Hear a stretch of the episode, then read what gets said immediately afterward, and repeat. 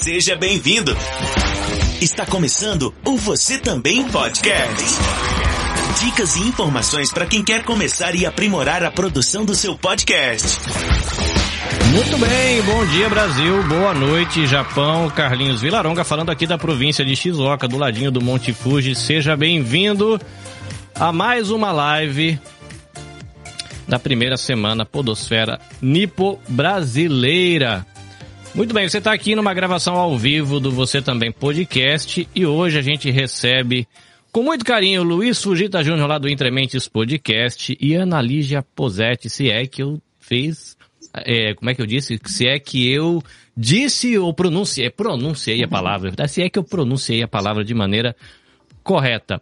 E a gente tem aqui para acompanhar esse bate-papo muito boa nosso mestre Will Cunha. Will, bem-vindo. Olá, muito obrigado aí pelo convite. E um prazer aí sempre estar tá batendo um papo aí, que eu acho que é o melhor que a gente sabe fazer, né? Eu papear com o pessoal. Muito bem, Luiz Fujita Júnior, ou Fujita-san para os íntimos, bem-vindo ao Japão. Muito obrigado, Carlinhos, obrigado, Will, obrigado, Ana, também, né, pela companhia. É, parabéns pela iniciativa, né? O podcast a gente ouve há pelo menos uns três anos que esse é o ano do podcast. Esse, agora que a gente está acabando, agora parece que realmente está sendo. Mas a gente ouve há muito tempo, então parabéns por incentivar aí, né, ajudar as pessoas a fazerem. Fujita, você já morou no Japão alguma vez, por curiosidade? Nunca nem fui, mas é um sonho que tava para acontecer, aí começou a pandemia. Muito bem. A Ana, pelo que eu vi lá no site do Comoreb Translations, já viveu por aqui, estudou, fez faculdade. Então, bem-vinda de novo ao Japão. Ah, muito obrigada. É um prazer estar aqui também, junto com todos vocês, para falar sobre podcast, né? Que é essa, essa paixão, né? Que a gente vem desenvolvendo há alguns anos. E, com certeza, né? Como o Luiz disse, acho que desde o ano passado, né? Desde o começo da pandemia, né? Os podcasts foram uma companhia, né? Para muitas pessoas.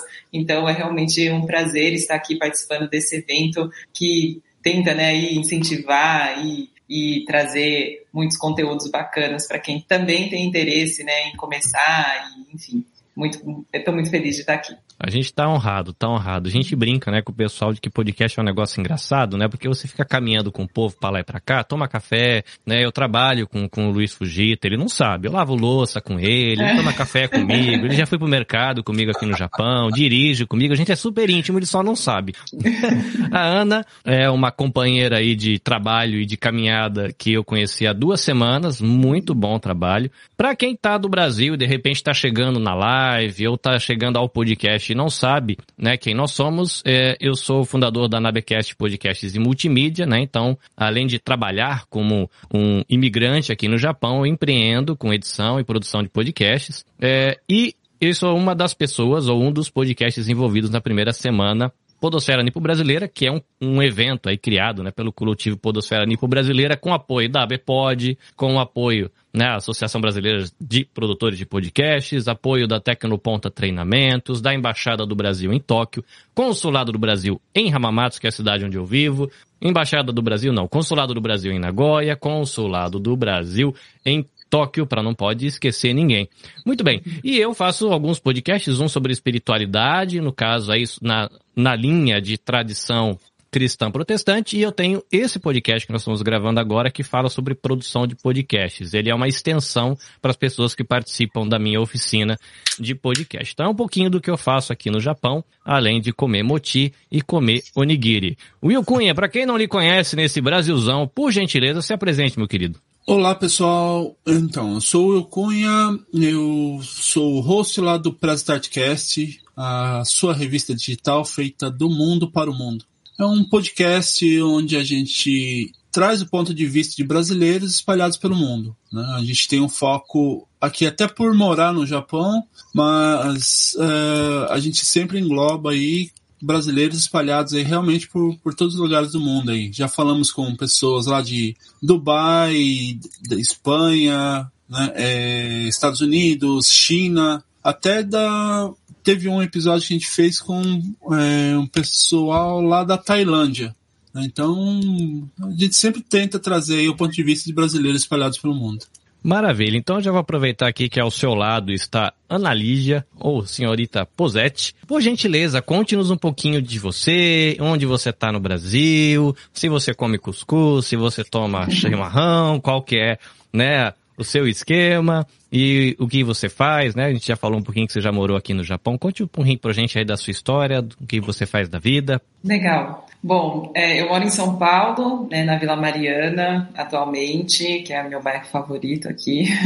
que eu vim do interior, né? Eu minha família é de Ribeirão Preto, então quando você e também fiz faculdade, né, em Campinas, então quando você vem do interior você quer buscar um bairrinho assim, né, mais aconchegante. É, mas falando um pouco da minha, começando, né, um pouco sobre a minha formação, é, eu sou intérprete de conferências, né, de japonês. É, eu sou certificada pela Universidade do Havaí. É, eu sou formada em ciências econômicas pela Unicamp e eu sou mestre em história econômica pela Unicamp também. E a minha dissertação foi sobre a formação do capitalismo japonês é, nessa transição né, do período Edo ao período Meiji, com foco nas transformações que aconteceram no campo. Então é uma pesquisa bem específica, assim, aqui no Brasil, que não tinha nenhuma pesquisa nesse sentido, então foi um, um, desafio bem grande. E hoje, então, eu trabalho como intérprete, eu crio conteúdos né, sobre cultura japonesa na minha página, que é a Komoremi Translations, e eu costumo partir do idioma, né, é, já que eu trabalho com o idioma japonês é, diariamente, eu entro em contato, estou o tempo todo né, ouvindo japonês, ou, ou traduzindo, ou interpretando, então, muitas vezes eu ouço uma palavra e falo, nossa, essa palavra é super interessante, ou essa expressão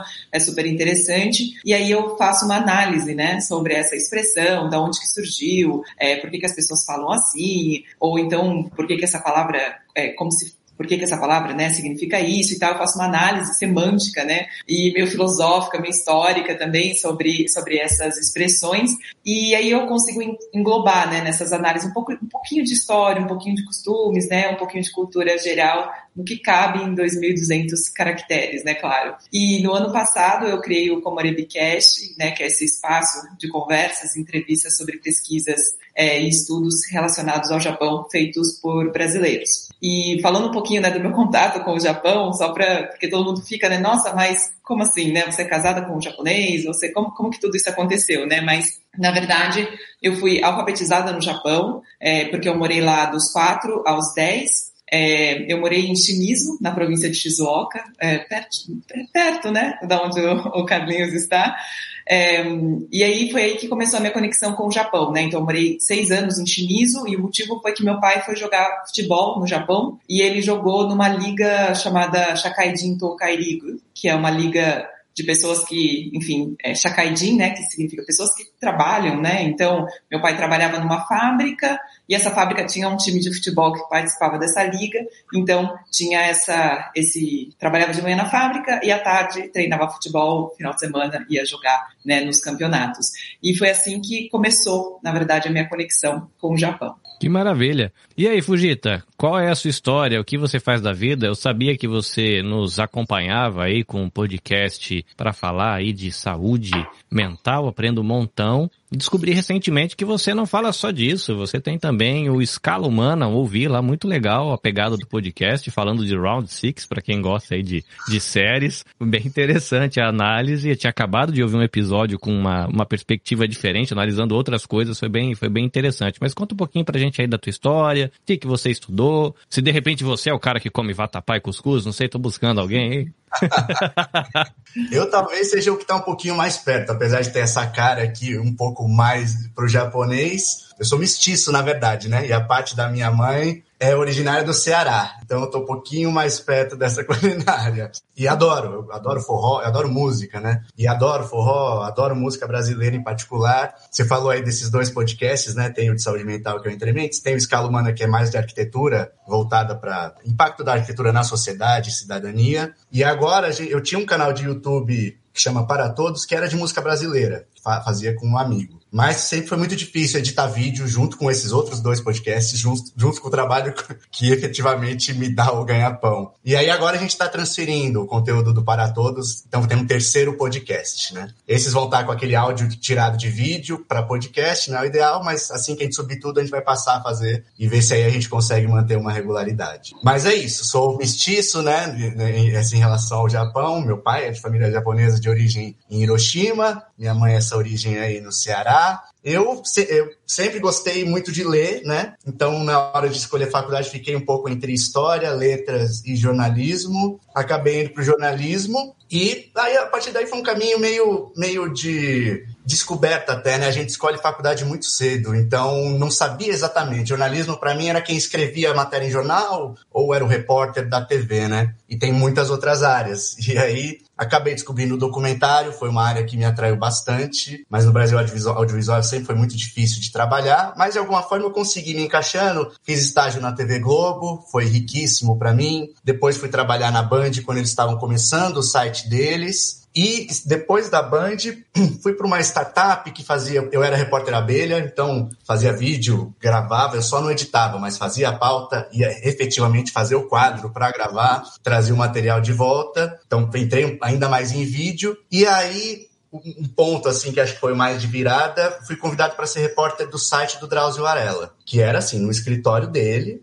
e era só eu, né, o único jornalista ali. E aí começou a surgir a oportunidade de médico que também queria ter um site, que a gente entrevistava, né, fazer trabalho jornalístico. Ah, você trabalha no Drauzio? Também queria ter um site, não existia nem YouTube, né, nem Instagram existia. Então, é, foi, aí a gente criou uma empresa para atender essas demandas. A partir daí, a gente fez aquele Drauzio comentando comentários, que foi o que explodiu, a empresa foi crescendo. E no final do ano passado, eu e alguns sócios saímos da empresa que cuidava do Drauzio, fundamos outra empresa, que é a Baiorque Conteúdo, voltada para a produção de conteúdo digital, né? Mas é um pouco nessa. Enquanto eu trabalhava no Drauzio ainda, a área que me atraía era mais saúde mental dentro da medicina e da saúde. Acho que é muito estigmatizado. Tem muita gente que podia ter uma vida melhor e só não tem porque tem, sofre preconceito para ir procurar, né? Consultar um psiquiatra é uma dificuldade. Fazer terapia é uma dificuldade. É, e aí achei que eu podia contribuir né, é, nessa parte que é um pouco, era um pouco menos falada, agora até um pouco mais. Mas o podcast saiu no começo de 2018, né? Bastante coisa já mudou de lá para cá em relação à criação de podcasts. Mas é um pouco isso. Eu, eu adoro a mídia do áudio porque é o que você estava falando, cara. Incrivelmente, apesar dela digamos, ela, é deficiente de um, de um, um, um, sentido, né? Não tem o visual, mas é isso. Você, eu diri, você dirige, eu posso estar com você, você lava a louça, eu posso estar com você, cozinhando, eu posso estar com você. O que não acontece quando você está assistindo um filme ou algum vídeo, né?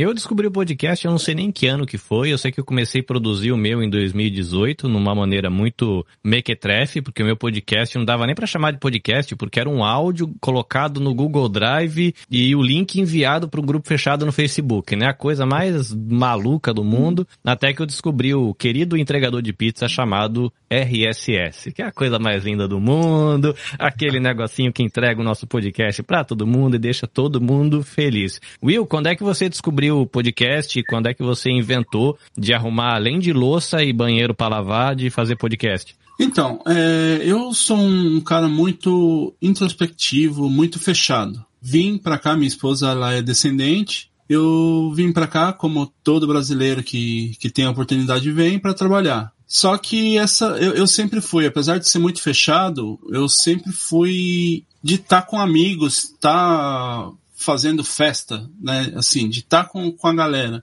E aqui você acaba caindo numa rotina de só trabalho, trabalho, trabalho e começa a fazer mal para a cabeça. E aí eu conheci algumas pessoas trabalhando aqui, né? Inclusive o Reni. Eu, eu tive a ideia de fazer um canal do YouTube. Na verdade, tive a ideia, não pus em prática, né? E chamei ele para a gente fazer. É, o Renin veio uma vez aqui em casa para ensinar a fazer algumas coisas aqui né, no computador. E aí ele me mostrou, na verdade, um vídeo do Jovem Nerd, né? Que era do, do podcast, mas é, aqueles que eram os cortes que eles falam, as coisas. Né? A gente começou a assistir e ver só que eu falei, putz, eu não. Eu acho que para vídeo não, não dá para mim, né? Falou, não, mas ele faz uh, nessa parte de áudio também. Aí comecei a ouvir, ouvir, ouvir quase todos. Eu falei, não, eu acho que isso dá para fazer, que aí eu consigo me aproximar das outras pessoas. Daí eu fui chamei um amigo meu lá do Brasil para fazer. Só que esse, esse cara, ele é muito meu amigo mesmo. Muito amigo mesmo. Né? Aí eu falei com ele, ele falou, ah, meu, acho que não dá, cara, você não tem jeito para isso. é Daí eu falei, amizade e honestidade, né? né, então. Eu falei, não, mas como assim que eu não tenho jeito para isso, né? Eu falei, na verdade, ele não queria fazer. Só que como ele é meu amigo, ele sabia onde me cutucar. Aí eu falei, ah, isso aí eu acho que é uma, é uma forma de eu também vencer essa barreira, né, de, de conversar, de, de, né, de me abrir um pouco mais. Aí chamei o Reine, né, falei, oh, vamos fazer, e chamei o Andrei. Na hora eles toparam e. Só que na verdade eu queria ser um co-host, era só para ficar ali dando as opiniões, até eu me acostumar. Aí a gente fez algumas gravações e testes, coisas assim. Aí no dia que a gente falou, vamos gravar o primeiro. Daí a, a intenção era ser host rotativo. E aí a democracia é uma droga, né? Porque somos três, né, da, da equipe. Eu falei, não, o, o Reni, eu acho que você tem que ser o host, né? Porque você fala melhor, né? Daí o Reni falou, não, você que é o idealizador, tem que ser você. Aí foi pro voto de desempate. E eu achei que o Andrei ia vir pro meu lado. Ele falou, não, eu concordo com o Reni, você que tem que ser o host. E aí fui e fiquei. E nisso aí a gente já tá indo para quase dois anos já, né? Mas eu acho que é igual aquele, que, aquele meme que tem na, na internet lá da, que a, a mãe do gatinho ensina ele a andar, a mãe do cavalinho ensina ele a andar, e a do passarinho mete o pé nas costas, voa. E então eu, eu, eu tomei esse pé nas costas assim e, e tô indo, né? Ainda tô aprendendo a fazer o podcast e me desenvolvendo bastante. Né? É, o Will é o cara que conhece todo mundo. Se precisar de alguém lá na, na Turquia, enfiar debaixo de gelo, você procura ele que ele vai achar alguém em algum canto do mundo. O Luiz falou que faz desde 2018. Como é que você chegou no podcast? Olha, é, acho que quase todo mundo de podcast da nossa geração, pelo menos, vai dever um pouco ao Nerdcast. Acho que foi o primeiro grande, durante muito tempo foi, acho que foi o único assim que tinha alcance, né? Todo mundo conhecia. Provavelmente existiam outros, mas popular mesmo, né? Eu acho que foi conhecer a mídia, acho que foi com o Nerdcast. Mas durante muito tempo eu acaba, acabei ouvindo muito podcast americano, que acho que já estava um passo à frente, né? De formato e tudo mais. E aí uma hora eu conheci o This American Life, que até hoje eu acho o melhor podcast do mundo. É, como só tenho acesso ao inglês, né, como outra língua, acabou sendo esse. É um podcast de histórias variadas, muito bem contado, é, roteiro perfeito, pautas inteligentes, as entrevistas são ótimas. E aí eu falei, putz, dá para fazer algo legal. Até então eu tinha muito essa referência que acho que acabou contaminando bastante os podcasts iniciais, que é de é isso, conversa entre amigos, né? Muito por causa do Nerdcast, eu acho, né? né? Vamos convidar, então a gente se diverte tanto conversando entre nós, né? Vamos gravar e fazer o programa. É, e aí, a partir do This American Life, acho que eu comecei a ter outra visão de que dá pra fazer um produto jornalístico sobre assuntos variados, né? Que não são cultura pop. É, e aí, Aí eu comecei a pesquisar outros, conheci o Radiolab, é um outro que eu gosto muito hoje. Tem um que chama The Moth, que é uma proposta que você não, acha que não tem como dar certo e dá, e é ótimo, muito, muito singular. E aí acabei indo desenvolver. Nada muito inédito, são só entrevistas, né? Mas é o que dá para fazer no tempo que sobra pra gente. Mas foi um pouco assim, o Nerdcast foi o começo. O da Ana já tem uma pegada um pouquinho diferente e é mais recente. E aí, como é que você descobriu o nosso queridinho, o podcast? Bom, é, na verdade, eu conheci, eu não ouvi assim com muita frequência podcast, mas eu acho que foi em 2019. É, mas também já faz. É que a gente tá meio sem noção do tempo, né? Parece que faz. Foi ontem, assim, mas 2019 tá, tá, tá longe já, né?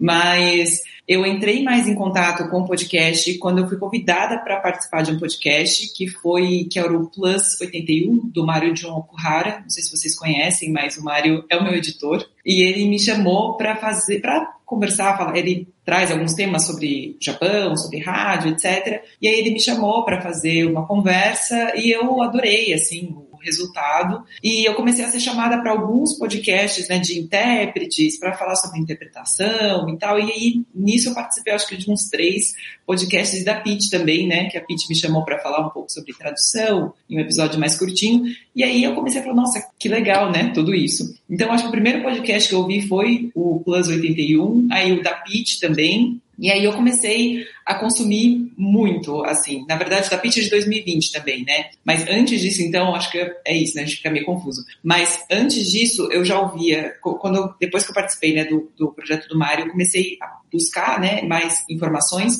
E aí eu ouvia muito o que eu, que eu adoro, que é o autoconsciente, é, da Regina Gianetti, que eu acho muito bom. E o Mamilos também, que é outro que eu adoro, que parece que eu tô ali conversando com aquelas pessoas sobre assuntos extremamente interessantes, né, participando daquela conversa. Eu acho que essas são duas grandes referências para mim, que, que eu consumo muito, né. E foi isso, assim, eu acho que foi esse, esse ponto de contato inicial, participando de um, vendo o resultado, e eu falei, nossa, que, que bacana. Tanto é que quando eu fui criar né, o meu podcast, foi com o Mário e com a Pete que eu conversei. Falei, nossa, o que vocês acham? É, se fizer assim, tal, dá muito trabalho para editar, etc. E aí eu consegui fazer então a parceria com o Mário e ele que edita para mim. Então, assim, se eu, se eu tivesse que editar, eu acho que não teria saído do papel. Porque aí eu ia ter que aprender, eu ia ter que, né, enfim, e aí no começo da pandemia, que foi quando eu criei o meu começo, né, mais ou menos, eu tinha mais tempo, mas eu sabia que depois as coisas iam, né, começar a entrar no trilho novamente e, e eu tinha medo de começar e não conseguir dar conta, né, de dar continuidade. Então, tendo o editor e tendo esse apoio, não, vai, acho que vai ser legal, conversei com algumas pessoas da academia também, o que, que vocês acham, acho que vale a pena, não vale? E aí que eu falei assim, não, acho que esse caminho pode ser interessante. E é interessante assim, a pegada do seu podcast, ou pelo menos a temática dele, é muito peculiar, né? Eu não encontrei até hoje nada específico, porque você tem essa pegada acadêmica, né? É um podcast que ele soa para mim, não sei se eu tô errado, mas ele tem um ar narrativo. Uhum. Você meio que vai contando, você dialoga. Eu tava conversando com a minha esposa, acho que hoje de manhã, ontem à noite, eu não lembro, que, que quando eu ouço o seu podcast é engraçado, porque tá lá, você fala um pouco, aí entra o seu entrevistado, aí você interrompe. Nesse momento, deixa eu contar uma coisa para você. É muito engraçado que dá a impressão que você tá falando com a gente mesmo. né? Legal. É bem, é bem legal. É, legal. Mas são, são estilos diferentes, né? O Luiz Fugita me, me deixa muito surpreso. E aí eu quero ouvir dele, porque o, o Will falou, né? A gente tem esse estilo, que né, hoje estou com a pauta aqui né? É, o da Ana definitivamente não funcionaria com a pauta aqui. Dá para perceber que o negócio é escrito, roteirizado. É, o Luiz, eu não sei como ele faz o esquema de papel ou não. Isso a gente quer ouvir de vocês agora. Mas eu percebo que o Luiz se prepara muito antes, porque pelo menos no Entre Mentes ele sempre fala nas pesquisas que eu fiz. Eu falei, cara, quanto que esse cara pesquisa? Porque ele já sabe tudo, não precisava nem me entrevistar. porque as perguntas são muito boas. Então, é, aqui no, no no, nos podcasts da Nabecast que eu produzo para mim mesmo, existem coisas mais que eu falo com o ouvinte e esses bate-papos onde a gente troca ideia. No geral, no meu podcast a pauta tá na cabeça, eu explico o rumo e a gente segue o fluir da coisa, deixa rolar e a gente vai interagindo. O Will, ele tem, inclusive, podcasts pauta livre, né, Will? Que você chama a galera, fala, uhum. galera, hoje não tem pauta, hoje a gente vai falar de... e solta uma palavra lá e, e rola. É, eu queria ouvir um pouco de vocês, assim, qual é o processo é, criativo de vocês nessa questão da pauta. Como é que funciona o estudo? Quanto tempo vocês gravam com a pessoa? Sei lá, um pouco da, da parte do como é que nasce um episódio de vocês. Vocês podem tirar para o ímpar, Junk and se vocês acharem mais interessante. Escolhe aí quem quer começar e conta um pouco pra gente como é que nasce um episódio, quanto tempo vocês gastam estudando, se é que vocês estudam ou não, escreve, não escreve, enfim, conta um pouco pra gente. Ô, ô Carlinhos, só, só, fazer um comentáriozinho antes, que essa questão da pauta para mim é interessante porque, igual, como eu falei um pouquinho antes, né, que a gente fazia treino, essas coisas, eu tentava escrever alguma coisa, aí eles falaram, Vamos fazer sem pauta, porque eu acho que roda melhor, né? Que tá parecendo muito mecanizado, que não sei o quê, porque eu, eu não sei fazer a pauta da forma que tem que ser feita, né? E aí eles falaram, não, vamos, vamos no, sem sair, sem estar tá escrito alguma coisa para rodar mais livre. E aí foi pegando desse jeito. Eu quero fazer alguma coisa mais pautada para ter, mas eu, como eu nunca fiz dessa forma, então é, eu não sei como iniciar uma pauta, né? Então é bem interessante isso daí. E só um outro comentário que eu acho que a Ana deve estar tá bem cansada hoje, porque ela me acompanhou no trabalho das 8 da manhã até 7 horas da noite. Ó. Você maratonou? Eu, eu, vi quase sete episódios direto. Uau! Que demais! Nossa, e, e, são bem densos, né? Então acho que é você quem deve estar cansado. Não, é que a hora passou para mim passou rápido, né? Você ah, que legal. acompanhou ali a hora do trabalho inteiro. Até fazer uma observação aqui antes que eu esqueça, né? A Ana falou do tema é, da sua tese de mestrado, é isso, correto? Isso. Que tinha é a ver com capitalismo, a mudança de uma era para outra. Eu acho que você pode ficar antenada para jogar a isca aí do seu doutorado, porque o primeiro-ministro está implantando o que ele chama de novo capitalismo aqui no Japão, na era Reiwa. Então, se você fez de uma virada para outra, liga suas anteninhas, porque ele fez o primeiro pronunciamento essa semana a respeito disso que ele está chamando de novo capitalismo, sabe lá Deus o que é isso. Então você pode se divertir aí, já tem faz, faz podcast, já faz tradução, porque que um doutorado que, que vai atrapalhar no meio dessa história? Tranquilo. Tranquilo. Mas aproveitando que você está com a fala, conta pra gente um pouquinho como é que funciona aí Sim. o processo de nascimento de um, de um episódio. Legal, legal. É, eu acho que, deixa eu contar assim até um pouquinho do, de como que nasceu né, o podcast em si, que eu acho que vai ajudar a, a entender algumas coisas, né? Bom, é, na pandemia, quando começou, né, eu fui uma das pessoas, enfim, privilegiadas que pude ficar em casa, enfim, né, me protegendo e tudo mais.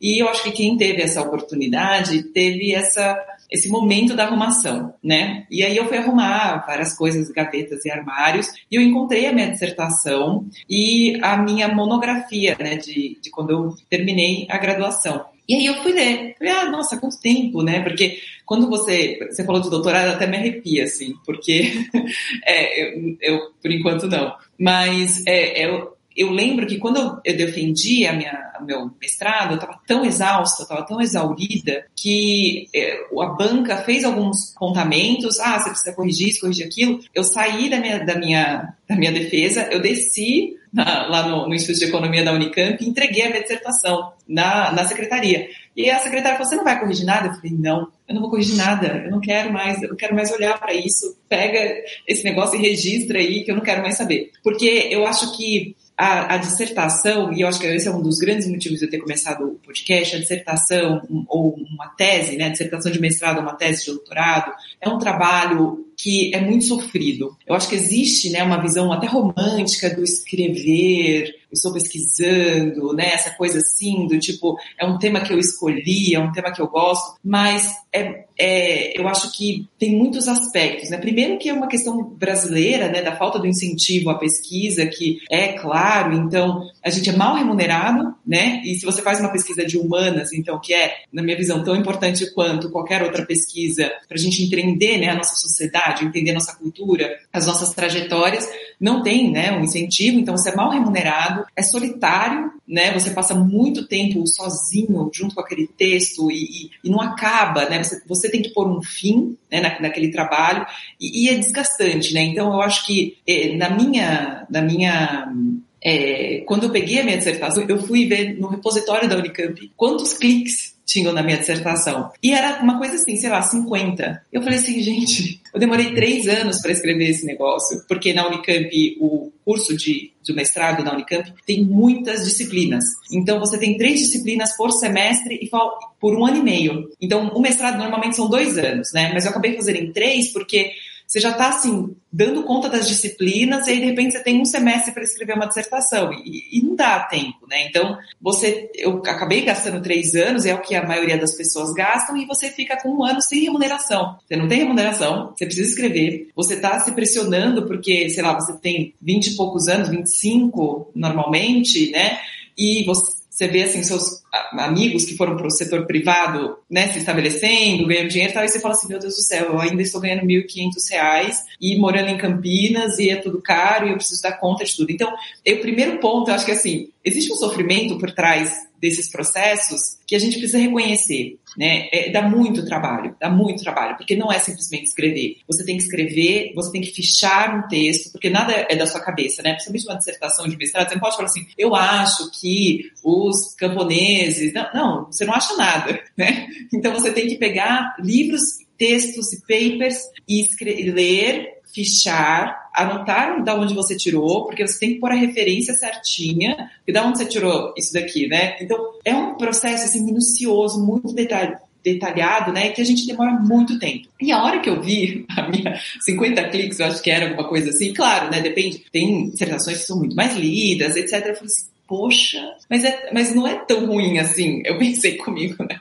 Não é ruim, mas como que as pessoas acessam essas pesquisas? As pessoas não entram no repositório, por exemplo, da Unicamp, da USP e falam assim, ah, deixa eu ver o que, que tem aqui, deixa eu ver se tem alguma coisa interessante. As pessoas não fazem isso. Inclusive porque uma dissertação, uma tese, o começo dela é sempre muito árido é a metodologia, é uma coisa assim muito técnica. Então, se você é uma pessoa desavisada, digamos assim, pega para começar a ler uma dissertação, você desiste, porque o começo é muito, sabe, é, parece que assim a academia está falando com ela mesma, sabe, não está falando para as pessoas. E eu falei, não, mas tem algumas partes que eu gosto tanto da minha dissertação que eu queria transmitir para as pessoas. E aí eu tinha a página no Instagram. Só que é isso, né? São 2.200 caracteres. E falei, não dá para eu falar sobre isso de uma forma leve, tranquila, nesse formato. E aí eu falei assim, bom, podcast. Então, quem sabe eu consegui é, revisitar a minha dissertação, é, mudar algumas coisas, né? Porque a minha dissertação é de 2016 e eu evolu a dissertação ficou parada, né? E eu evoluí, amadureci. Então, algumas coisas eu olho hoje em dia eu falo, não hum, teria escrito dessa forma. Então, eu peguei de novo e montei um episódio sobre um pedaço, né? Um recorte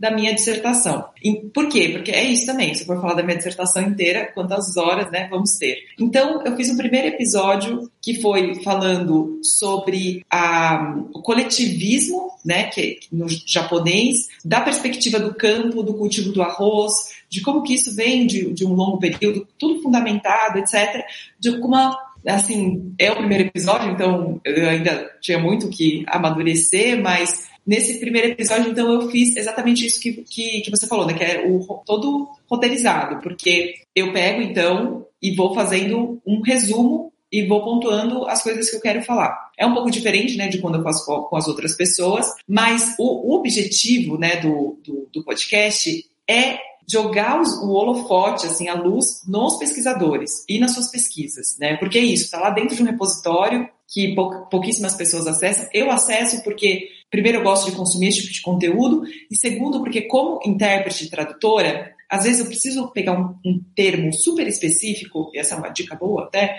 um termo super específico da cultura japonesa ou, ou de algum aspecto, eu coloco assim, o termo no Google, né? Coloco o termo e coloco assim USP, Unicamp, Unesp, UFRJ, Ana. Então, eu consigo linkar essas palavras com alguma dissertação ou alguma tese. E aí eu consigo, se esse termo está lá numa dissertação traduzido dessa forma, eu falo, beleza, eu confio, porque essa pessoa pesquisou, às vezes ficou dias, semanas em cima daquela, daquele, daquela terminologia. Então eu, como confio muito nesses materiais e tem muita coisa bacana, falei, não, gente, a gente precisa organizar uma forma da gente tornar esses conteúdos mais palatáveis, tornar esses conteúdos mais tranquilos das pessoas consumirem. E aí, esse primeiro episódio, acho que eu tô até fugindo um pouco do tema, né, da pergunta, mas nesse primeiro episódio eu fiz todo o roteiro, né, e gravei, e ele é um dos mais é, ou, ouvidos, né? Então eu consegui tirar a minha dissertação lá de um repositório que ninguém lê e trazer para um universo em que as pessoas conseguem ler, pegar um pedacinho, né? Então eu já fiz dois pedaços da minha dissertação, eu fiz esse, né, da, da, do coletivismo, né, da parte do cultivo do arroz, e um outro que é sobre as revoltas camponesas desse período, né, que eu, que eu falo Edo Meiji, para também pontuar e, e, sem romantizar, sem estereótipos, fatos, história, né, todo fundamentado, com referência bibliográfica, eu deixo né, no final, no, no descritivo do episódio, as referências bibliográficas. Então, eu vou seguindo nessa forma, né? Então, não sei se eu respondi a pergunta, mas quando, mas é nesse, é nesse sentido, assim, é, quando eu faço com outra pessoa, eu talvez para finalizar, é, já falei bastante, mas é sempre assim, eu começo pesquisando as dissertações e as teses, vou atrás né, de conteúdos que eu acho que são interessantes, que dá um papo gostoso, eu vou falar com as pessoas, né, e às vezes é difícil conseguir as pessoas, porque quando a gente fala com pessoas da academia, é muito difícil para elas também desapegarem do texto todo, né, mostrar só um, um trecho para elas é meio assim, tipo, pô, mas tem tantas outras coisas, será que um colega da academia vai ouvir, vai me julgar, ou as pessoas não vão gostar, né? Então tem esse preciosismo até de uma certa forma, mas quando a galera aceita, a gente começa a conversar, são áudios, textos, a gente marca uma reunião para a gente definir um recorte. Eu acho que esse é, o, é a parte mais difícil. que é sobre o que a gente vai falar, porque esse episódio vai caber em 40 minutos, mais ou menos. Então a gente define, né, esse recorte, fala assim, ah, então vamos falar desse capítulo, vamos falar desse aspecto, e aí a gente abre um doc e começa a trabalhar nele de forma coletiva. Eu li a dissertação, então eu tenho que ler a dissertação, e aí eu começo a também, nesse, nesse doc coletivo, questionar alguns pontos, falar assim, ah, eu acho que essa, eu vou fazer essa pergunta, o que, que você acha de eu fazer essa pergunta? Eu gostaria de saber mais sobre esse ponto. E a maioria das pessoas que eu convidei, elas gostam de roteirizar também. Então elas já vão escrevendo o que elas querem dizer e eu já vou olhando e aí eu já vou pontuando. Por exemplo, essa parte aqui ficou muito técnica. Esse termo aqui, eu acho que vamos, vamos explicar o que significa para a gente deixar realmente assim, para leigos mesmo entenderem. Às vezes é muito difícil, é porque simplificar é muito difícil, mas a gente vai, né, é, fazendo dessa forma. E aí, é, Tendo isso como base, a gente grava, eu vou colocando algumas informações, mas eu sempre gravo a minha parte depois. Eu nunca gravo junto, porque eu faço com que a pessoa, não gosto que a pessoa perca o tempo dela me ouvindo ali, e aí eu ouço o que ela tem a dizer, vou anotando, vou entendendo muitas coisas, e depois eu termino a minha pesquisa e, e gravo a minha parte. Mas é que depois eu falo sobre as minhas pesquisas, já falei demais já. Por curiosidade, um episódio, em média, demora quanto tempo para ele chegar nos nossos ouvidos? Desde o é... dia que é. você fala, vou começar o processo. Eu acho que vai é, uns 20 dias. Uns 20 dias, porque eu mando para o meu editor e aí meu editor às vezes demora, sei lá, uns 5 dias, uns 6 dias para me retornar, mas as pesquisas, normalmente da, da pesquisa, da escrita e tudo mais, eu acho que vão duas semanas para a gente é, realmente conseguir estruturar tudo. Porque aí eu vou também fazer as minhas pesquisas. Porque o Comoreiro Cash, eles são pesquisas acadêmicas e sempre com toque de história do Japão. Então é isso que você falou, né? Por exemplo, e eu abri também, né, o Comoribicast para temas não acadêmicos, mas que são pesquisas assim, que as pessoas fazem super pesquisas interessantes e tal, para montarem seus cursos, né, e tudo mais. Então, por exemplo, um dos últimos que fez bastante sucesso foi sobre ramen, né? O lamen, né, a, comida. Então, eu convidei um especialista e aí abrimos um doc, eu fui montando assim, eu queria saber sobre isso, fazer essas perguntas. E aí eu falo, então agora antes da gente continuar, vamos falar sobre a história do ramen. E aí eu compro o livro, eu compro paper, eu não, não, economizo nisso, porque eu realmente quero ter as informações corretas. E aí eu escrevo quase como se fosse um paper sobre a história do ramen. Então, por exemplo, ah, vieram com chineses, teve toda uma, uma questão da, da, de ser uma comida é, do, das camadas mais pobres, como que isso está relacionado à economia, como que isso está relacionado à história, quase como se fosse um paper narrado, né? Eu acho que, que é mais ou menos assim. Então, eu acho que vai aí duas semanas para a gente conseguir fazer o episódio. Hoje a frequência é mensal? É, tento. eu tento ser mensal. E como esse ano eu consegui fazer essa parceria com a Jetro, né, que é a Japan External Trade Organization, eles me encomendaram alguns episódios, que foi sobre a Amori, né, que é aquela bebida do, uh, de Okinawa, que é uma, um destilado, né, de Okinawa. Então é isso, chamei uma sommelier ela falou sobre aspectos da bebida e eu falei sobre história de Okinawa junto com a Amoni, né? Como que a gente vai entrelaçando tudo isso, Ryukyu, Okinawa, Segunda Guerra e tudo mais. Aí do carê também, eu chamei um especialista para falar do prato, né? Do care, do carerais, mas eu fui história como que chegou, da onde veio, quem que trouxe, como que era preparado, qual que é a importância na economia, na cultura japonesa. Então tem essas duas etapas, né? A etapa com o convidado e a etapa em que eu tenho que, aí é eu que tenho que sentar, ler e escrever o episódio. Então, eu acho que eu acabei conseguindo nesse, nesse semestre fazer quase dois por mês, mas eu acho que um é o suficiente, porque é, é isso, né? Acaba tomando muito tempo mesmo. Fujita, eu sei que ele também se prepara muito bem, se percebe na, nas gravações enquanto ele dialoga com, com o entrevistado. Conta pra gente aí como, como nasce os seus episódios do do Entrementes, no primeiro momento é o que eu conheço mais, mas você pode entrar aí nas suas aventuras com escala humana, que eu percebi que tem uma pegada um pouquinho diferente, né? Você dialoga com um amigo, que também não chega a ser uma entrevista, né? Me pareceu mais um bate-papo entre amigos. Mas Sim. conta um pouquinho pra gente aí do seu universo. Você tem agora, você tem o terceiro filho aí que tá chegando, né? então, fica à vontade para contar um pouquinho de cada um deles, como é que é o processo, quanto tempo leva, enfim. O microfone é teu. Beleza. É, acho que esse ponto em comum a gente não escapa. É, como a Ana, o tempo gasto antes de efetivamente gravar, e às vezes mais do que até a edição, que sempre toma bastante tempo, é meio, acho que uma coisa corrente, assim, em qualquer podcast vai ser assim. Mas eu gasto muito menos tempo do que a Ana. Acho que eu não, não envolvo essa leitura de dissertações ou teses, né? Isso já ajuda muito. Como é para o público leigo, e assuntos mais eh, populares, assim, de, né, digamos, acho que exige menos da minha parte. Tava, enquanto você estava falando, eu estava tentando calcular aqui, eu acho que eu não faço continuamente uma pesquisa, assim, tá? mas se for juntar tudo, talvez eu gastasse umas umas oito horas, às vezes dez horas juntando tudo, né, do que eu, do que eu pesquiso. Mas assim, antes disso ainda tem um trabalho que eu não sei contabilizar, que é meio o que, que eu quero com aquele episódio. Isso aí pensando até um pouco no que o Will falou, né?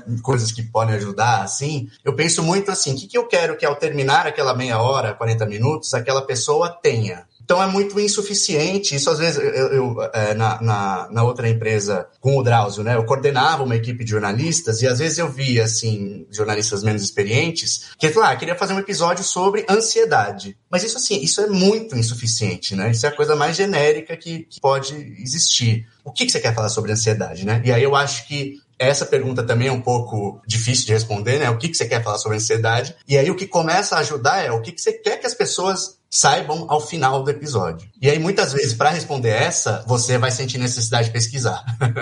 e aí, automaticamente, eu não sei o que eu quero que as pessoas saibam. Quero que elas sofram menos. Você começa a ir um pouco assim, sabe? Saídas genéricas para coisas mais específicas. Eu mesmo já fiz episódios do Entre Mentes que são. O tema é assim, suicídio. É o, é o primeiro, aliás, né? O tema é suicídio. Mas quando eu pensei sobre isso, eu falei, o que, que eu quero falar, né? Eu não quero, por exemplo, falar que o Brasil é um, um dos maiores né, em taxa de suicídio. Não como objetivo principal, né? Isso está colocado porque é uma informação importantíssima. Mas não é isso que eu quero quanto a esse objetivo principal que eu acho que as pessoas têm que ter. Eu pensei, o que, que eu quero? Ah, eu quero que as pessoas se sintam mais à vontade para conversar entre elas sobre suicídio. E aí, para fazer isso, você começa a pensar em todas as sua, suas ferramentas. Então, até a forma que, que você mesmo está falando sobre suicídio com o entrevistado ajuda, né? Então é um pouco isso que o Carlinhos falou. Ah, você falar de um jeito tranquilo, não chegar cheio de dedos, é um assunto normal, já ajuda. Comentar, trazer elementos, por exemplo, pô, tem gente, tem familiares que se suicidaram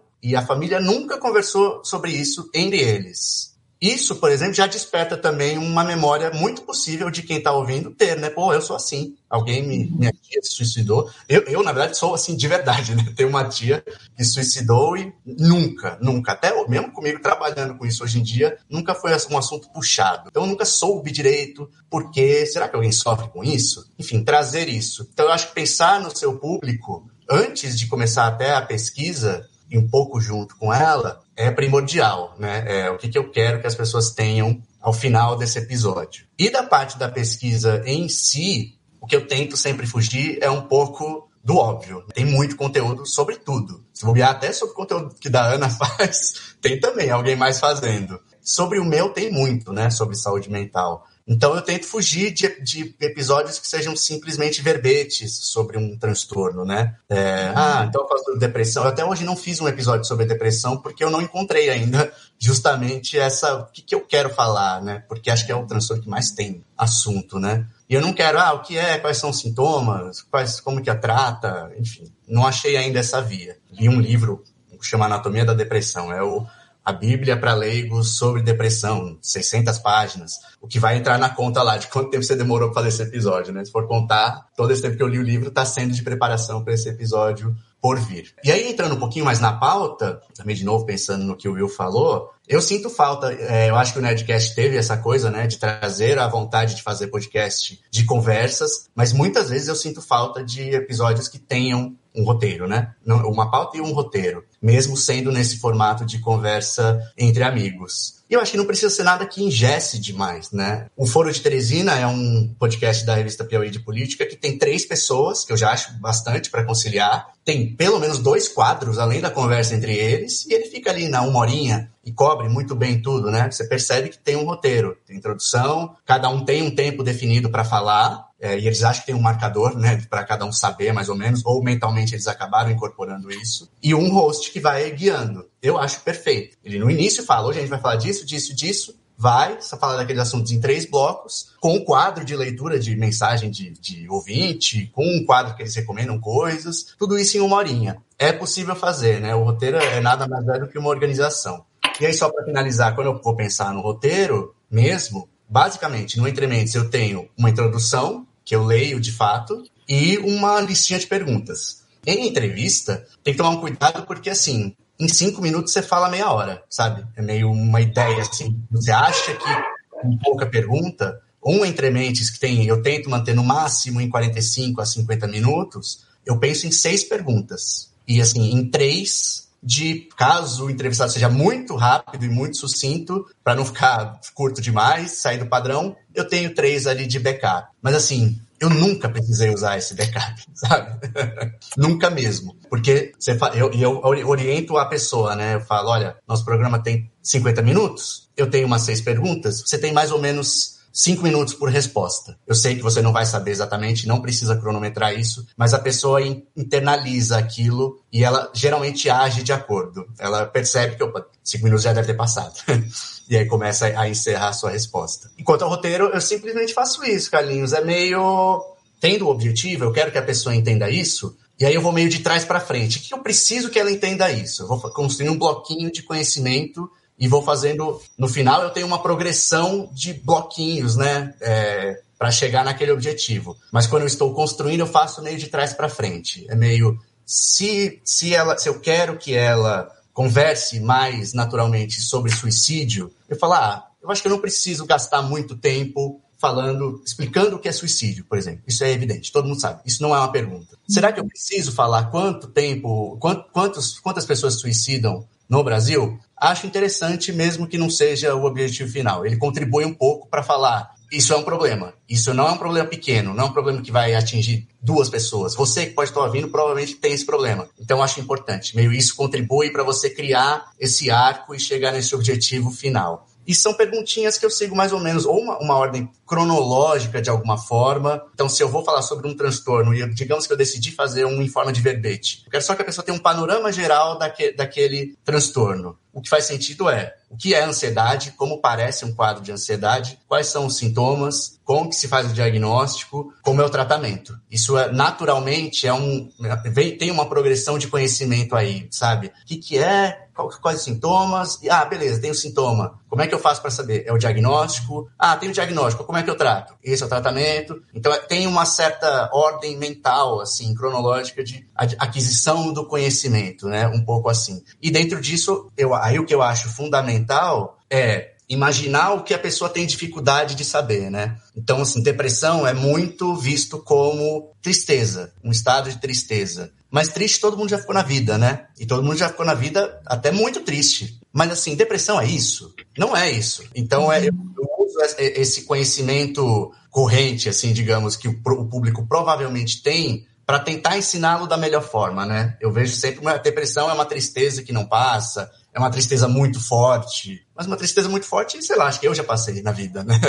Uhum. Não é isso, não é isso que define. Então é meio isso. O que, que a pessoa pode ter visto, que tem aí na internet, ou que se fala normalmente sobre aquele assunto, e isso não dá de fato conhecimento para a pessoa, né? Então eu tento achar um jeito de falar, não, é isso, né? É mais isso. Nessas que você acaba chegando. É, uma vez eu cheguei, assim, num, num, nessas pesquisas, por isso que é importante, que é o que a Ana falou, ler muito sobre isso em vários lugares. Em um lugar eu cheguei em um lugar e falava, depressão é mais a desesperança do que a tristeza. Eu falei, hum, isso é interessante, porque eu sempre vejo mais tristeza. Eu quero, não, desesperança é assim, eu, eu estou triste, estou mal, e eu não vejo que isso vai passar eu não vejo sentido em procurar, porque isso não vai passar com certeza. Então eu comecei a trazer um pouco isso. Em outros episódios, que eu nem estou falando de depressão, mas ele surge, ela surge, eu falo um pouco isso, ó. É mais a desesperança do que a tristeza. É mais a desesperança que a tristeza. E é um pouco isso, sabe? Tentando separar o que o público pode já saber que está um pouco equivocado, um pouco mal explicado, eu tento atacar sempre nesse ponto. É um pouco isso. Não sei se respondi. Muito bom. Olha, esse aqui é o tipo de podcast que a gente tem que ouvir umas quatro vezes para internalizar o conteúdo e o processo. Eu sei que eu vou pegar vocês assim um pouco no susto, mas vocês já têm a, Ana, ela já tem a experiência do primeiro não é tese, né? O primeiro que a gente defende lá na universidade, a monografia, depois ela defendeu a tese, é isso? Ou a dissertação? É, monografia, que... dissertação e tese eu vou pedir por gentileza, né? Como a Ana, ela já tem esse background aí desse processo e ela criou um, um fluxo interno, pessoal, que funciona para ela e o Luiz, ele contou aí um pouco do que funciona para ele, como é que ele processa. Eu vou pedir para a gente tentar caminhar para o final, tanto para o Luiz quanto para Ana, duas práticas que vocês dariam para podcasters como nós, que, por exemplo, eu não, eu tô graduando em marketing, então eu não cheguei em monografia, não passei pelo processo de tese, né? Muitos podcasters que eu conheço aqui não têm formação em coisas que têm a ver com texto, como jornalismo, comunicação ou qualquer coisa, letras ou qualquer coisa nesse sentido. Então, duas práticas a partir da experiência de vocês, que vocês acham que contribuiria, ajudaria a gente a melhorar as pautas ou fazer pela primeira vez, né? Que nem o Will falou, cara, eu não Legal. sei fazer direito, como é que eu faço? Duas práticas boas e duas armadilhas, ou alguma coisa nesse sentido, coisas que vocês acham, olha, na minha experiência, eu fui por esse caminho, ou eu acho que se um podcaster que não tem esse hábito, essa experiência com texto, com, com monografia, com graduação e texto acadêmico, né? Ou, ou jornalístico, se você for por aqui, provavelmente vai dificultar teu caminho. Tá? Eu sei que debate pronto, assim, é um negócio que pode assustar um pouco, podem ser criativos. Se que um falar e o outro falar assim, olha, não tem outra coisa não, só queria complementar o que a Ana falou, o que o Luiz falou, fiquem à vontade. Mas acho que dois e dois, a gente teria quatro Legal. dicas positivas e quatro dicas do não faça. E eu acho que a gente sintetiza toda a experiência de vocês, a gente ouve dez vezes o podcast depois e aprende, a gente vai ficar bom e depois manda para vocês avaliar. Foi muito legal ouvir a experiência do Luiz, porque aí a gente vê, né, como que são formatos diferentes e como que tem algumas facilidades e dificuldades diferentes, né? Para mim foi bem interessante tudo isso. E aí, ouvindo ele, eu percebi, assim, qual que é a, a facilidade, entre aspas, que eu tenho de fazer uma pauta. Eu acho que é a prática da escrita. Né? Quando você faz uma dissertação, são, sei lá, você tem que escrever pelo menos acho que umas 150 páginas para você concluir, mas essas 150 páginas foram muitas outras páginas que você foi escrevendo, reescrevendo, apagando, mudando as coisas de lugar. Então eu acho que assim, dentro do meu percebi, talvez exista uma facilidade para mim fazer a pauta, porque são pessoas que vêm da academia e que estão acostumadas a escrever e preferem escrever do que falar. Então elas conseguem organizar as próprias ideias é, de uma forma talvez um pouco mais fácil. E aí eu acho que uma das grandes práticas é a escrita. Porque assim, se você nunca escreve e você fala assim, beleza, eu vou entrar, sentar agora e vou escrever um roteiro, eu acho que não vai sair. Porque é isso, como que, como que você se expressa na escrita? Então, eu acho que mesmo que sejam coisas banais, precisa escrever diariamente. Eu acho que essa é uma grande dica que eu posso dar, porque assim, eu tô em contato com a escrita diariamente, porque ou eu estou escrevendo podcast, ou eu escrevo um post, e os meus posts eu costumo usar os 2.200 caracteres, que é mais difícil, né? Você escrever menos é bem mais difícil do que escrever mais. Se você não tem limite, você, você escreve quando você quiser, mas quando você tem limite, você precisa escolher muito bem as suas palavras, né? Então, sei lá, eu escrevo post, eu traduzo, ou eu estou escrevendo um episódio. Então, a escrita faz parte do meu cotidiano. E tem um livro que chama, eu acho que O Caminho do Artista, é, não sei se vocês já leram, que é sobre criatividade, acho que é O Caminho do Artista, se eu não me engano, que ela fala, né, a autora fala da importância de escrever três páginas por dia, todos os dias de manhã. E é surreal. Como você, quando você ouve isso, fala assim, ai meu Deus do céu, que preguiça, né? Mas é uma coisa, assim, muito maluca, porque você, à mão mesmo, e você vai escrevendo três páginas, você organiza ideias, você expõe sentimentos no papel e, e, tudo mais. E aí, eu acho que a escrita vai entrando no seu cotidiano como algo natural. Eu acho que tendo isso como base, você escrever um roteiro talvez seja mais fácil. Mas é isso, tem episódios do meu é, é, podcast, por exemplo, um sobre o Natsume Soseki, né? A, a convidada é uma professora da Unesp, acostumada a falar. Então ela fez uma pauta, fez um, eu coloquei as perguntas, ela escreveu mais ou menos o que ela queria falar e a partir de escrever mais ou menos, ela foi desdobrando também. Então, isso também pode funcionar, né? Talvez você escrever um parágrafo, eu gostaria de falar sobre isso, isso, isso e isso, você não se perde, né? Ou por tópicos, né? Eu quero falar isso, eu não quero esquecer de falar isso, eu não quero esquecer de falar aquilo, né? Então, isso eu acho que pode ajudar. Então, acho que a prática da escrita, mesmo que seja assim, ah, mas eu não sei escrever, começa. Ah, hoje eu acordei, eu tô me sentindo bem, tem um monte de coisa para fazer, então já estou um pouquinho ansioso, porque será que vai caber tudo no meu dia? É muito maluco como que isso vai ajudando você a se acalmar. Para mim, a escrita me acalma. Então você vai se acalmando e você vai pegando a prática da escrita. Eu acho que esse é um grande ponto. Acho que o segundo ponto é se ouvir. Eu estou muito acostumada a ouvir a minha voz por conta da interpretação. E uma das práticas da interpretação é se gravar. Então, quando a gente está estudando a interpretação, né, fazendo prática com um colega, ou até, por exemplo, algum evento aberto que eu posso me gravar, eu me gravo e me ouço depois. Por quê? Porque quando eu me ouço, eu começo a ver meus vícios de linguagem, eu falo, nossa, falei 300 nes, ou falei 300 entãos, preciso cortar isso. E muita gente, quando eu falo, né, eu dou aula de interpretação também na, na Alumni, e eu falo para as pessoas, vocês têm que se gravar, porque você não sabe como que a sua voz está saindo, você não sabe como que você está falando. Aí todo mundo fala, eu odeio me ouvir, né? Mas a gente precisa desmistificar isso, a gente precisa se ouvir mesmo, para a gente falar assim, nossa, minha voz fica mais assim, mais assada. Por exemplo, eu não gravo de manhã. De manhã, minha voz, eu já tenho uma voz mais grave, se eu gravar de manhã, nossa, minha voz vai ficar mais grave ainda, eu não vou gostar. Então, como que eu sei isso? Porque eu já me gravei de manhã, eu já me ouvi, eu já peguei meus vícios de linguagem, etc e tal. Então, acho que essas eram duas práticas positivas, assim, que eu acho que, que pode ser importante para ir, ir para tirar os preconceitos, sabe? Ah, eu não escrevo, ah, eu não gosto de me ouvir. Não, a gente, a gente consegue.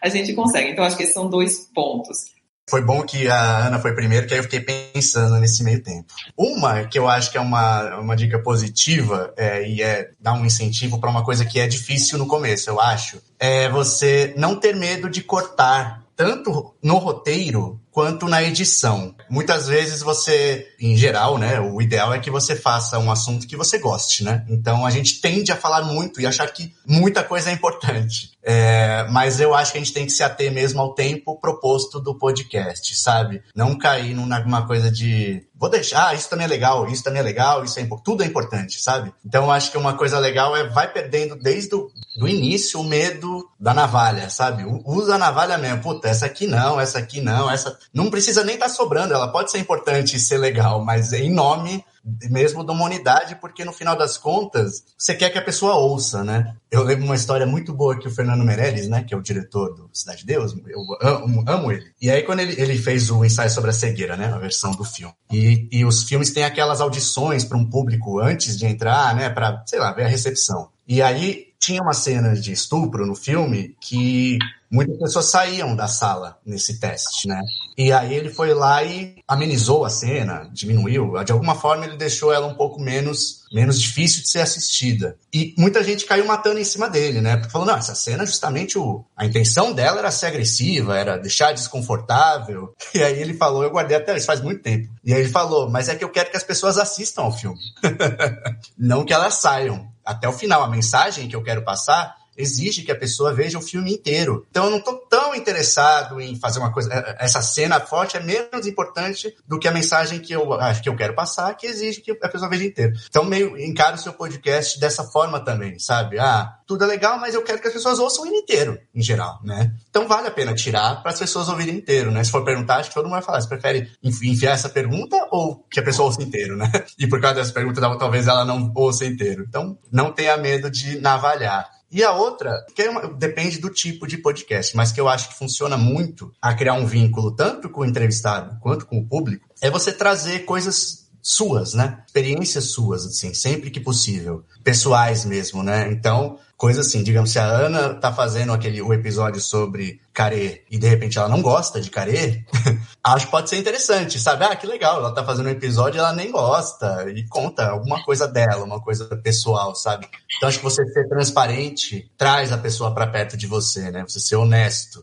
Então, como o meu é de saúde mental, falar, ah, eu demorei para fazer terapia, por exemplo, eu tenho ansiedade, né? Então, essa é uma coisa que eu conto. Não precisa abrir sua intimidade, mas acho que existe um nível que agrega bastante, assim, tanto para a pessoa se sentir mais tranquila, né, quanto aquele. Aí eu tô falando mais do meu, né, assim, mas para ela ficar mais à vontade para ouvir, tem alguém ali que entende, né, de alguma forma aquela dor específica, e o entrevistado também. Acho que ele passa a ver você de uma forma mais próxima, né? Acho que isso ajuda bastante.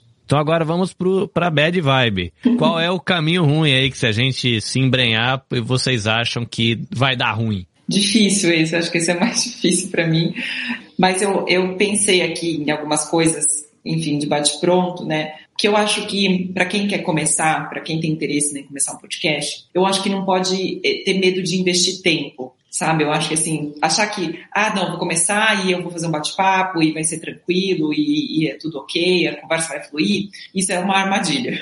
Uhum. Não caiam nessa. Porque as coisas demoram um pouco mesmo para você estruturar. E se você tem vergonha, tem medo, etc., eu acho que assim, treina, sabe? Faz um teste, treina, ou então, hum, não tô muito confiante de que é sobre isso que eu falar, pô, compra um livro, é, vê um TED Talk, vê um, um, vídeo no YouTube, se você não gosta muito de ler, né? Você põe o tema no YouTube, tanto de coisa que vai aparecer, o próprio podcast, né? Eu acho que não se preparar previamente, achar que é uma conversa de bar, eu acho que é meio complicado.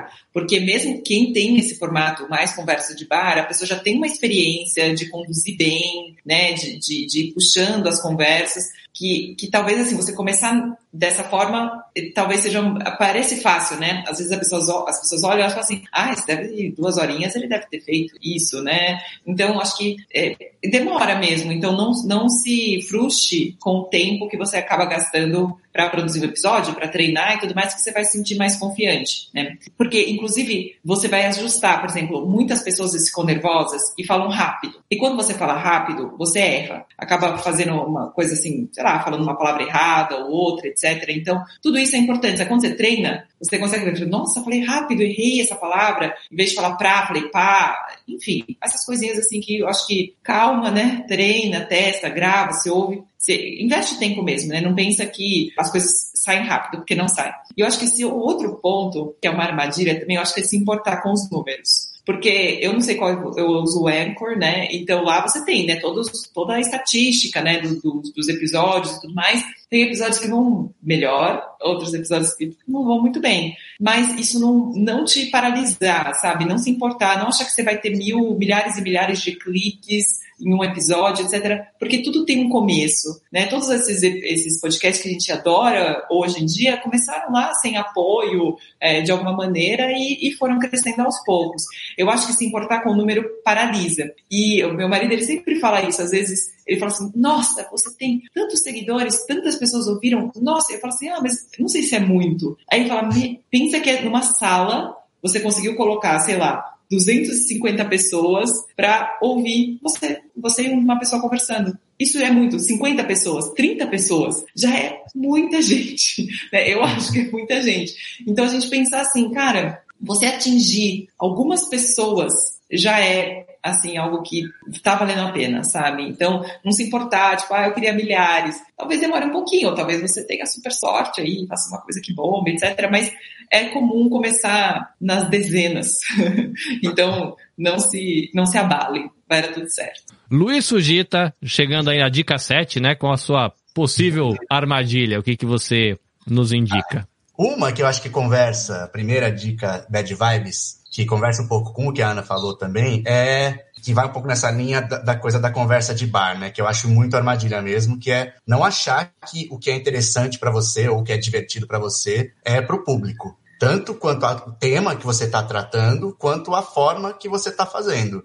E é justamente ficar ligado nisso, porque as duas coisas você consegue alterar, né? Você pode alterar o tema que você está trabalhando e o formato que você está fazendo. Mas se você sua, sua medida for você, né? Tende a ser uma grande cilada, assim, porque a conversa de cada um não é imediatamente um programa, por mais legal que a gente ache que nossos amigos e a gente é dificilmente a gente é essa pessoa no programa é, e dificilmente alguém de fora compartilha com você daquele mesmo clima que se instala numa conversa, né? Então acho que isso é uma grande armadilha. E como falei, acho que o Nerdcast não vou nem falar contribuiu, porque dá a impressão que ele é responsável por isso, mas ele como referência, acho que levou muita gente a falar, cara, que legal ouvir esses caras. Quando eu converso com meus amigos também é assim, então vou, vou ser o segundo Nerdcast. Putz, é bastante difícil mesmo o Nerdcast trabalha muito em roteiro, em ter boas pautas, né? Lembrando que eles lançaram, eles, o Atila, né, começou com eles, né, e então eles identificam alguém que sabe falar de uma coisa que é interessante também para o outro, né, então eles têm isso como um talento, e acho que quem não tem isso naturalmente pode, acho que desenvolver e achar a forma interessante. A outra que eu acho que é muito ligada ao nosso tema mesmo do episódio, é acho importantíssimo ter uma pauta e ter um roteiro, mas acho ruim quando a gente fica preso a ela irrestritamente, sabe? É, beleza, fiz, me dediquei, pesquisei,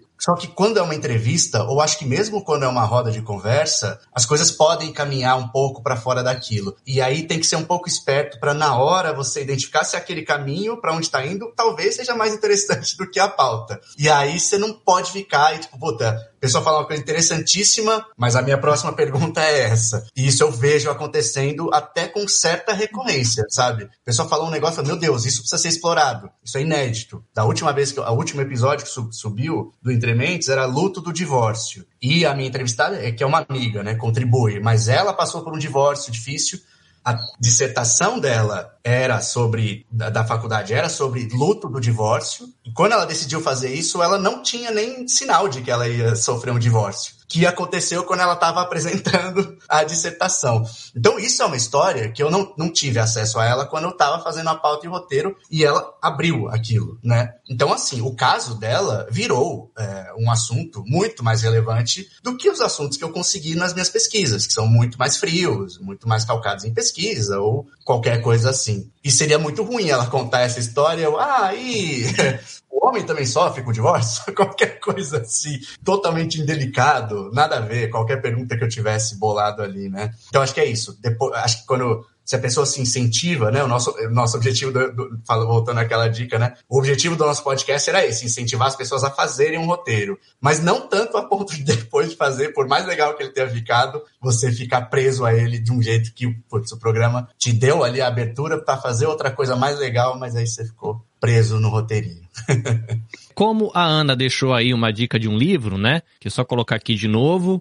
É, é o livro O Caminho do Artista de Julia Cameron. Não sei se é assim uhum. que pronuncia o nome dela, mas espero que seja, para não ficar muito feio. Tem aí, Fugito, uma dica, a gente coloca na balança aqui também, diquinha de livro do Luiz Fugito aqui que você indica para nós aí, para criadores alucinados. É, é, ele é um, um pouco ingrato porque é em inglês, mas é um quadrinho. Então, acho que ajuda um pouco, dá uma balanceada, mesmo quem puder dar uma rateada em inglês, acho que consegue, com esforço, né? Mesmo que seja traduzindo na hora, vai conseguir. Chama Out on the Wire. É um quadrinho da. chama Jessica Abel. E ela é. Eu conheci aquele This American Life, que eu falei que eu acho o melhor podcast do mundo, com esse quadrinho. Porque foi um quadrinho meio feito em parceria entre a Jéssica, que é a autora e desenhista, e o o Ira, que é o, com, é o quem concebeu o This American Life. Então ele é um, um quadrinho que ensina storytelling para podcast, né? Acho que ele, ele, tem um subtítulo que é alguma coisa o que, que os grandes da era do rádio podem falar, né? Porque o This American Life originalmente é um programa de rádio. E aí é um, é um quadrinho reportagem, né? Ela, ela até é um personagem e ela vai, como se ela estivesse entrevistando o Ira mesmo, Ira Glass, Ira Glass é o nome. Ela vai ensinando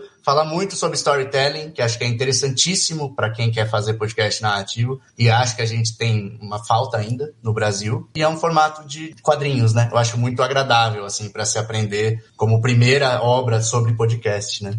Nos primeiros episódios do Press Startcast, essas dicas que, que eles deram, se fosse uma prova, eu tinha bombado.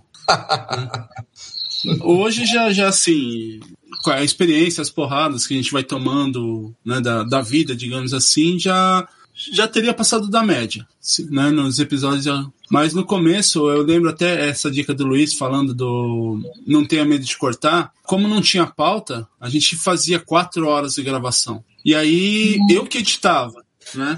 E aí começava a editar. É, das quatro horas de edição, dava três horas e quarenta de, de programa.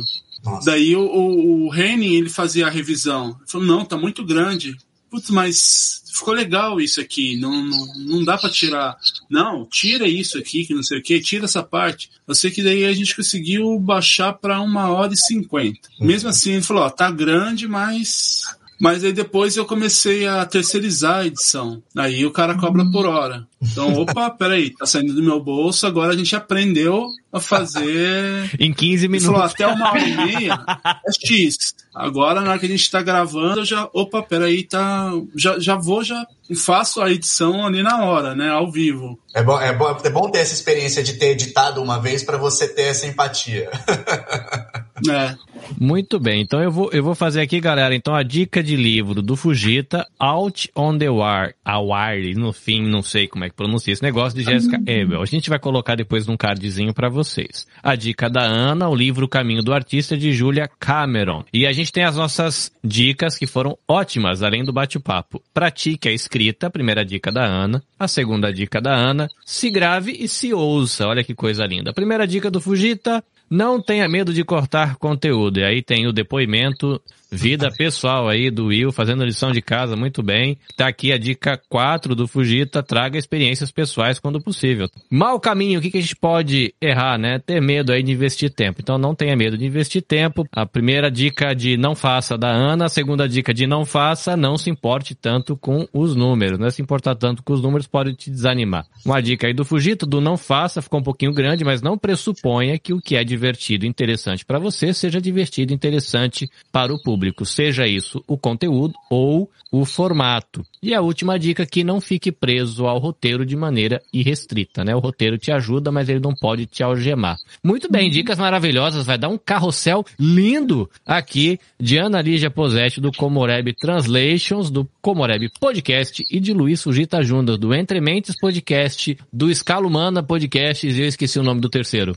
O outro chama Estação para Todos, mas o, o, podcast ele é tão novo que até acho que é Para Todos Podcast. Deve ser. Dá para encontrar. muito bem, muito bem. Quando o próprio dono do podcast não sabe o nome direito ainda, eu fico mais consolado de não ter feito uma linda e horrível gafe. Fugita, você que tá com a palavra, por gentileza, quem quer te acompanhar, é conhecer teu podcast, conhecer você pessoalmente, fazer pergunta, é saber qual é o tipo de grão de café você usa para o seu café, enfim, quem quiser ser amigo do Fugita, como é que o povo faz para te achar? Olha, eu acho que o jeito melhor tem sido as pessoas mandarem mensagem direct pelo Instagram. Ou do Entrementes Podcast, ou do Escala Podcast, ou do Estação para Todos. O Instagram do Para Todos é Estação para Todos. Eu tenho um Twitter que eu deveria alimentá-lo, né? É um Twitter de perfil profissional, mas eu sou muito péssimo. Eu sou, eu sou péssimo também de Instagram, mas tem sido um pouco melhor. Então, quem quiser falar por lá, acho que são esses, eh, todos esses perfis são de podcast que eu faço. Pessoalmente, eu tenho o Twitter. Algumas pessoas que ouvem o Entre Mentes falam pelo Twitter, eu acabo vendo também. Então, também tá valendo lá. O Twitter é Luiz Fugita JR. Muito bem, como eu acho que você disse no último episódio, é legal quando você recebe uma mensagenzinha daquele calorzinho no coração, né? Nossa, que nem a Ana falou. A gente pode não ter, assim, muitos números. Isso, esse aí, Will. Mesmo que a gente não tenha tá muitos números, uma mensagenzinha que chega de alguém, nossa, dá um alento, assim, se for importante. Ah, e por favor, sigam a Baioc Conteúdo, que é a empresa que eu tenho agora de produção. A gente faz podcast para outras pessoas também, quem tiver interesse, né? De alguma forma, entre em contato aí pra gente. Muito bem, então vou fugir da minha pauta aqui. O pessoal sempre pergunta por que a minha empresa chama Nabecast, né? Uhum. A Ana que gosta de fazer podcast sobre comida, ela já pegou que Nabe vem de Nabe, né? E Nabecasting, né? Nabe a gente come com a galera, então essa, essa vivência ah. do comer com a galera, casting, né? O Nabe. Mas por que Baioque, cara? Que eu não, não reconheço essa palavra de lugar nenhum. É uma palavra que vocês inventaram? Ela existe? Qual que é? Fiquei curioso ela existe. É um, não, não fomos nós. Quem inventou foi o Chico Buarque. É uma, é uma música dele que chama Baioque e é um neologismo que ele criou porque a música é uma mistura de baião com rock. E a gente, quando criou a empresa, quis, assim, a gente quer que seja uma empresa brasileira, a gente gosta muito da cultura brasileira, a gente acha ela muito maltratada, né? Então a gente quer, desde o início da empresa, isso ser uma, uma, uma diretriz pra gente. Então é baião com rock, virou baião. Olha, rapaz, eu acho que só dessa, dessa frase sua aí, as luzinhas da cabeça do Will já acenderam. Provavelmente o co-host dele, o Will, que fala, tem um quadro de música num outro podcast chamado Dropzilla. Eu acho que você vai receber um convite para voltar aqui pra gente falar um pouquinho desse maltrato com a música brasileira. Eu acho que vai dar um, um papo bom. Adoro Ana falar. Lígia Posetti, Comoreb Translations. Tirando esse perfil, que é onde o povo te acha, como o povo te encontra mais, senhora, senhorita Ana? É, é nesse perfil mesmo. Na verdade, eu não tenho Twitter e eu tenho um perfil pessoal, mas que eu uso bem menos. E eu sou bem ativa, né, na página da Comorebi Translations. Então, se você manda mensagem, eu tento responder o mais rápido possível, comentário, eu sempre estou interagindo por lá. E, e, é isso mesmo, eu sempre peço feedback, né, para o pessoal. Enfim, aí teve um episódio, e é muito legal isso, né? Teve um episódio que eu subi o episódio errado, e o episódio estava com o finalzinho cortado. E foi tão bom que, sei lá, em duas horas, já três pessoas tinham mandado mensagem para mim, falando, Ana, não tava lá na hora que você tava falando tal coisa, cortou o episódio. Então a gente fica super feliz, né, com essa interação com as pessoas ouvindo, comentando, compartilhando, né, que a gente sempre fala, compartilha com quem você acha que, né, pode gostar, porque às vezes a pessoa tá ali precisando de um conteúdo, né, e, e eu gosto muito dessa, das interações mesmo, né, das conexões que, que podem gerar, né, já teve entrevistado meu que foi chamado para dar curso, já teve entrevistado que conectou com outra pessoa que fez um curso de dança butô lá no Japão, que apresentou para tal pessoa. Então, às vezes a pessoa me manda mensagem assim, Ana, você tem um contato do entrevistado, né? Mas eu também sempre deixo na descrição do episódio. Então, eu sempre deixo aberto, assim, vai falar com ele, vai perguntar mais sobre a pesquisa dele, sabe? Vai ler a dissertação, né? Mas, mas é isso, é no arroba Translations mesmo que, que eu consigo interagir com, com mais frequência. Maravilha. E nosso parceirão aqui de caminhada, Williams Cunha, como é que o povo te encontra, querido? É só procurar lá tanto no Instagram quanto no Facebook como Press Startcast Oficial. Também tem a, o, no Twitter, só que o Twitter eu não sou tão ativo, né? Mas lá também tá é Press Start Underline Cast. Ouvindo aí os podcasts lá também, só mandar mensagem que eu tenho o maior carinho lá, eu respondo todas as mensagens que chegam lá. Já tô seguindo tanto o Luiz quanto a Ana. Vou, vou maratonar o restante dos episódios da Ana e vou começar a ouvir dos do Luiz também. Obrigado. E é isso aí. Então ouça lá os episódios do Press Start com. Né, a gente sempre traz entrevistas, bate-papo, a quinta série B, a Flora lá sempre, né, na, toda a galera que participa. E é isso aí. Maravilha. Muito bem, gente. Se você quiser acompanhar o meu trabalho, seja enquanto a empresa, seja enquanto o próprio você também podcast que a gente está gravando aqui, é só seguir arroba nabecast.jp, está assim no Facebook, no site, no Twitter, no YouTube, tudo nabecast.jp ou nabecastjp, dependendo da mídia não aceito o ponto, mas aí você encontra e vai acompanhar. Postagens com dicas sobre produção de podcasts e também as atividades que eu me envolvo aqui com a empresa, seja é, no meu voluntariado com o Instituto Maria da Penha, seja com a equipe do programa Virtus da Universidade Federal de Pernambuco, ou clientes que me chamam para editar, lives, enfim, tudo que a gente faz. Inclusive essa semana, se você estiver aqui acompanhando ao vivo ou vai assistindo essa semana, estamos na primeira semana Podosfera Nipo Brasileira, esse evento criado pelo coletivo Podosfera Nipo Brasileira, né? O coletivo é feito por podcasters brasileiros que vivem no Japão, fazem conteúdo para o Japão e para o Brasil, e a gente tem aí o apoio, né, durante essa semana, esse evento, apoio da Bpod, tem o apoio da Tecnoponta Treinamentos, da Embaixada do Brasil em Tóquio, a gente está com apoio do Consulado Geral do Brasil em Hamamatsu, Consulado Geral do Brasil em Nagoya, Consulado Geral do Brasil em Tóquio e também o apoio aqui da minha empresa, né, da Nabecast, apoiando a galera, né, eu sou meio que o tiozão do podcast, ainda que não seja tanto tempo assim, mas comecei antes que muita gente, então eu tô fazendo meu papel de tiozão aqui, de senpai, né?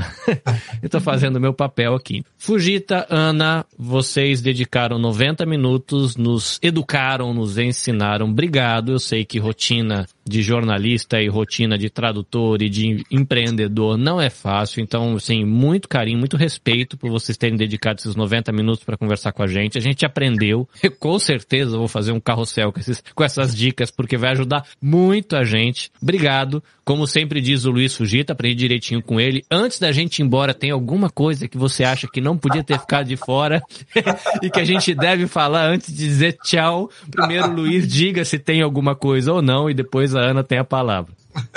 e provando que houve mesmo, né? Porque isso eu falo no final de cada entrevista. Né?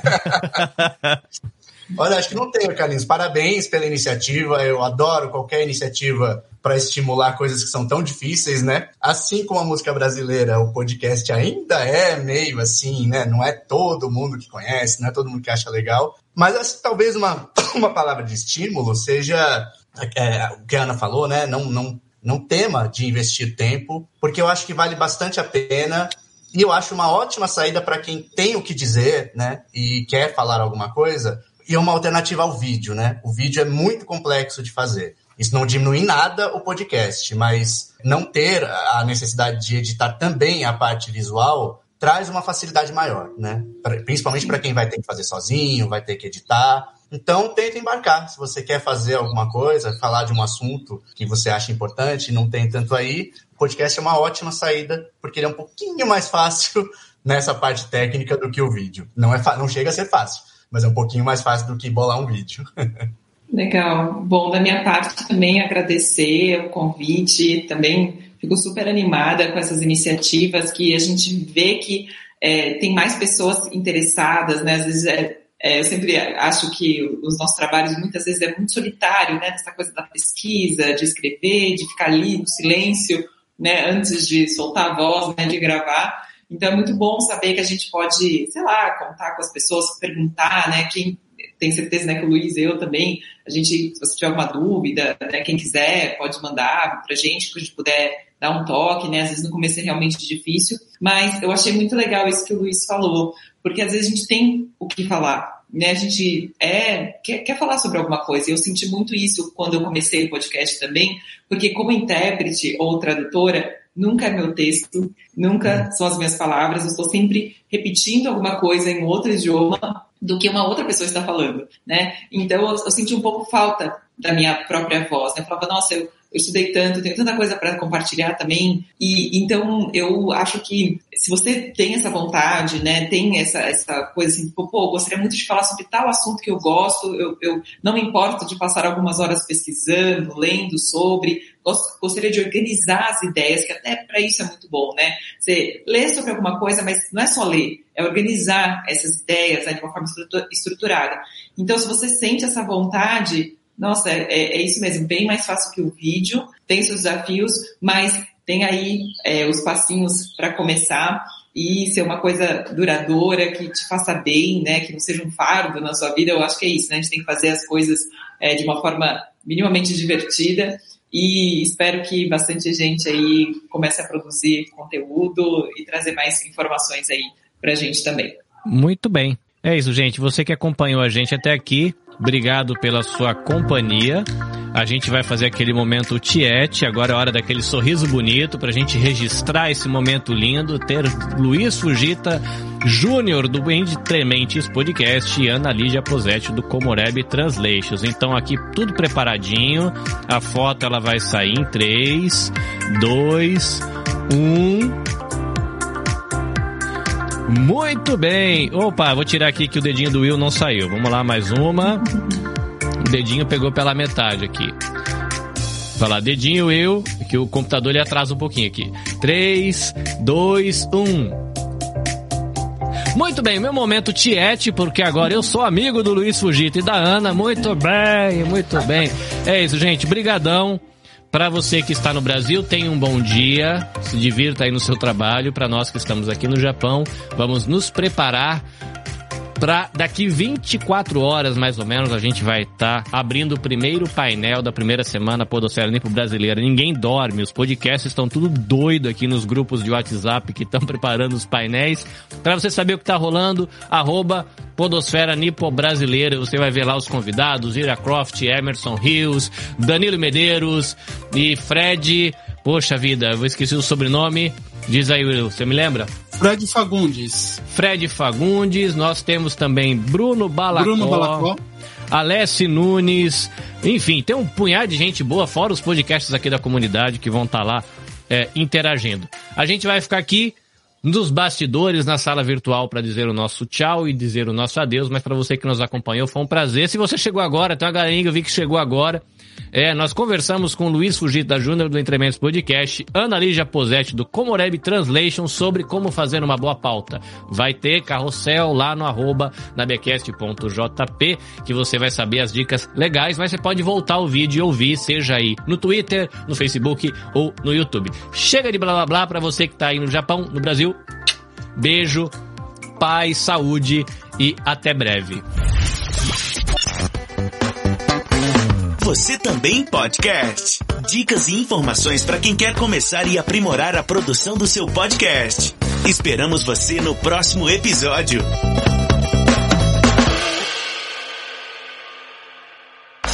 Este episódio foi editado pelo Nabecast. Saiba mais em www.nabecast.jp. Nabecast, conectando pessoas, desenvolvendo amizades, construindo parcerias e compartilhando vida através de podcasts.